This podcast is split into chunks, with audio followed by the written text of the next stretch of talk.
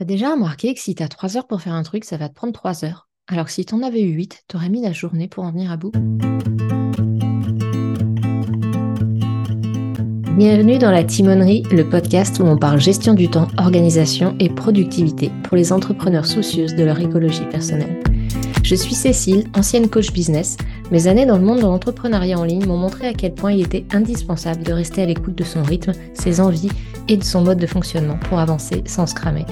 Aujourd'hui, j'accompagne les entrepreneurs et les femmes qui ont des projets à mettre en place leur système d'organisation sur mesure et à se libérer du temps et de l'espace mental. La timonerie sur un bateau, c'est le lieu qui abrite les instruments et appareils de navigation. Et ce que je veux avec ce podcast, c'est te donner les clés pour avancer efficacement et sereinement vers tes objectifs tout en appréciant le voyage au quotidien. Que tu sois comme moi de la team très structurée ou à l'inverse de l'équipe super flexible, que tu veuilles bâtir un empire, donner vie à tes mille et une idées ou vivre une vie de slow freelancing en regardant les fleurs ou tes enfants pousser, tu trouveras ici des outils, conseils et partages d'expériences concrets qui te permettront d'avancer en respectant tes aspirations et ton mode de fonctionnement, loin des contraintes et des règles du jeu imposées par les injonctions extérieures.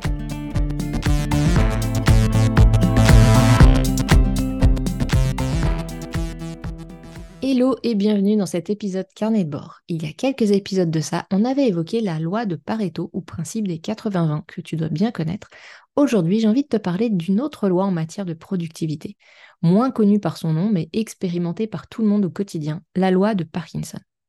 Tu te demandes qui est ce Parkinson et en quoi sa loi peut bien t'intéresser? Eh bien, laisse-moi te faire découvrir ça. La loi de Parkinson pose que le travail s'étale de façon à occuper le temps disponible pour son achèvement.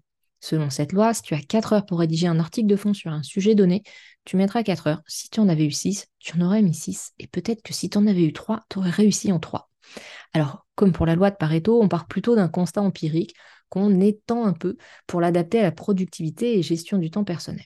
C'est Cyril Northcote Parkinson, un historien et essayiste britannique, qui a établi cette loi dans les années 50, notamment à partir de son expérience du travail des bureaucrates dans l'administration coloniale britannique.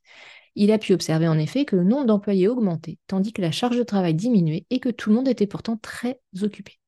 À partir de là, on a généralisé la productivité individuelle en admettant que plus on dispose de temps pour accomplir une tâche, plus on mettra du temps pour la réaliser, parce que le travail s'étend pour remplir le temps alloué.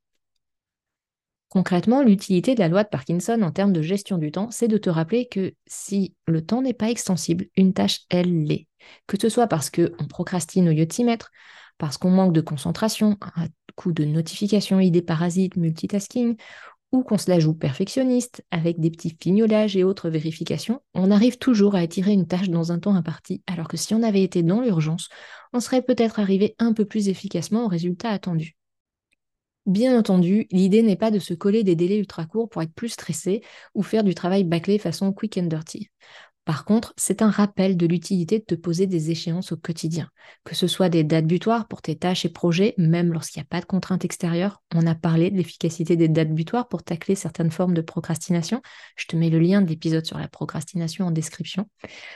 Ça peut être aussi te poser des plages horaires pour faire telle ou telle tâche. Encore une fois, le but n'est pas de te créer du stress inutile, mais d'éviter de traîner pour rien et de passer du temps à procrastiner plus ou moins utilement, au lieu de profiter de ce temps pour faire autre chose. En ayant en tête cette capacité des tâches à occuper tout l'espace qu'on leur laisse, tu vas pouvoir déjà tacler la procrastination qui vient en amont de tout ce qui n'a pas de date butoir, travailler plus efficacement en éliminant les tâches inutiles et en étant focus sur l'essentiel pour tenir le délai raisonnable que tu t'es fixé, et avoir plus de temps libre en t'arrêtant plus tôt, avec en plus la satisfaction d'une tâche accomplie. Attention toutefois, reste attentive à respecter les délais dont tu as réellement besoin pour accomplir correctement les tâches. Ok, fait est mieux que parfait, ou que repoussé au calendrier grec, mais fait avec une concentration sereine est mieux que fait avec un rythme qui nous épuise. Attention aussi, parfois les échéances lointaines sont utiles pour mieux planifier, notamment si tu as un profil de navigatrice qui adore faire des plans d'action.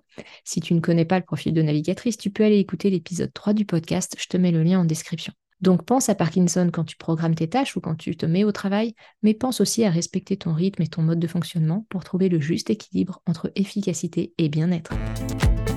Merci d'avoir écouté cet épisode de La Timonerie. Si tu as des questions, des idées à partager ou si tu veux simplement discuter, tu peux me rejoindre sur le blog cécilebayer.com ou sur mon serveur Discord. Tous les liens sont disponibles dans la description de l'épisode.